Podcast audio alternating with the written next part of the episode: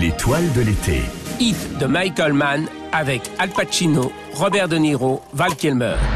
Tu veux passer à l'action dans la rue? Sois libre comme l'air.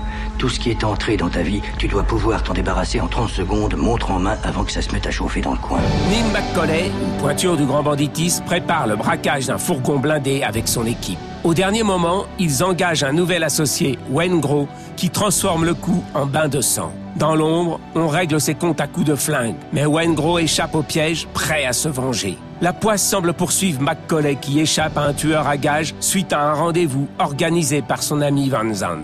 L'enquête est confiée à un enquêteur aguerri, Anna, qui met en échec un casse prévu par la bande pour rebondir sur son fiasco. Pendant qu'Anna remonte la piste de Vengro, parsemée du cadavre d'une prostituée, McCauley prépare un dernier coup avant de fuir.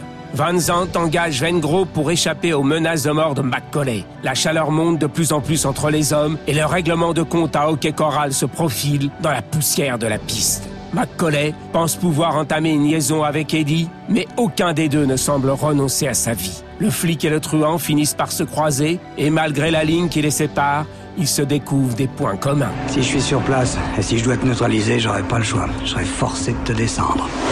Michael Mann est un des rares réalisateurs à pouvoir réaliser son propre remake suite au succès du dernier des Mohicans. Ce fut le cas d'Alfred Hitchcock, l'homme qui en savait trop, Howard Hawke, boule de feu et si bémol en fa dièse, Frank Capra, la grande dame d'un jour et milliardaire pour un jour, ou Léo McCarey, elle et lui, et rendez-vous avec le destin. Au départ, Hit est le pilote d'une série télé, Ella Take Down, tournée avec peu de moyens qu'il renia signant sous un faux nom.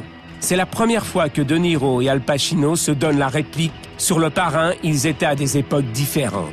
C'est un hommage à Chuck Adamson, un détective de la police de Chicago, plusieurs fois consultant sur des productions de Michael Mann. Je veux une surveillance à plein temps, 24 heures sur 24, de nuit comme de jour, ouvert même le dimanche. Suppose qu'ils connaissent notre numéro, suppose qu'ils connaissent notre adresse, suppose qu'ils nous connaissent. Bang, bye bye.